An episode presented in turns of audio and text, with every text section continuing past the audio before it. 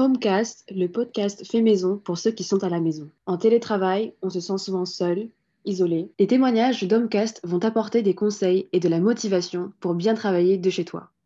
Aujourd'hui, on accueille Sarah, étudiante à l'ECV Digital Paris.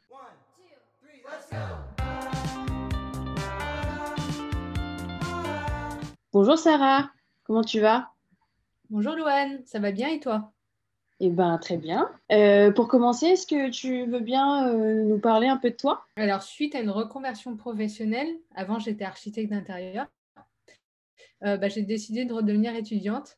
Donc aujourd'hui, je suis à l'ECV Digital en formation UX Design.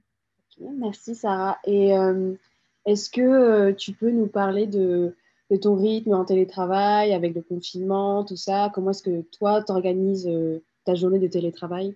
Pour être franche avec toi, c'est la toute première fois que je fais du télétravail. Euh, donc, c'est tout nouveau pour moi. Euh, donc, euh, c'est vrai qu'il y a des avantages et des inconvénients. je dirais dans les avantages par rapport à l'organisation de ma journée. Déjà, je n'ai pas les transports. à savoir qu'avant, j'avais 40 minutes de transport. Donc, c'est ça de gagner. ce qui me permet de plus prendre soin de moi le matin, d'être moins dans le, dans le rush. Après, c'est vrai que pour euh, m'organiser, euh, ce que je fais, c'est que j'essaie d'arriver en même temps que mes collègues, de prendre les pauses déjeuner en même temps qu'eux, vraiment pour garder ce rythme. Après, dans les tâches, j'essaie de mieux communiquer avec mes collègues, c'est compliqué à distance. Donc, ce que je fais, c'est que je prends mon téléphone et je, passe des appels quand j'ai des, choses à, dire à, mes collègues pour que ça aille plus rapidement.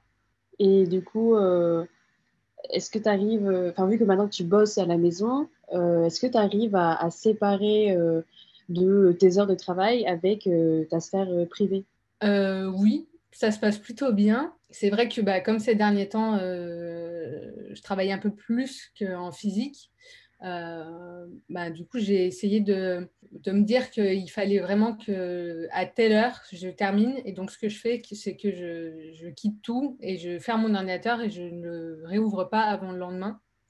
Euh, donc ça, il faut vraiment se forcer parce que c'est un peu compliqué. Euh, sinon, ce que je fais vraiment dans la journée, c'est que je prends des pauses. Voilà, donc je prends des vraies pauses et du temps pour moi. Puis c'est bien aussi pour, tes yeux, vu que si tu es dans le digital, tu bosses devant l'écran euh, toute la journée. Euh. Oui, aussi, ouais. Dans les conseils que je peux apporter en plus, moi, ce que je fais quand, pour m'obliger à faire des pauses, euh, je me prépare du thé ou du café, enfin des trucs à boire. déjà, de un, ça te force à boire, parce que à la base, je suis quelqu'un qui ne boit pas beaucoup. Et de deux, bah, ça me force à me lever pour aller me prendre à boire et en même temps à aller aux toilettes, parce que plus tu bois et plus tu as envie d'aller aux toilettes. Donc euh, c'est tout bénéf en fait. Bon, bah, ça fait pas mal de, tips. Euh, merci Sarah pour tes conseils. J'espère que le confinement et le télétravail se passent euh, bien pour toi. Puis peut-être à bientôt. Eh ben, merci beaucoup Loane de m'avoir invité et je souhaite bah, à toutes les personnes qui sont dans le même cas que moi d'y arriver et, courage à vous. C'est pas facile mais, mais on y arrive. Et nous, on se retrouve lundi prochain sur Homecast pour un nouvel épisode sur la gestion de stress en télétravail.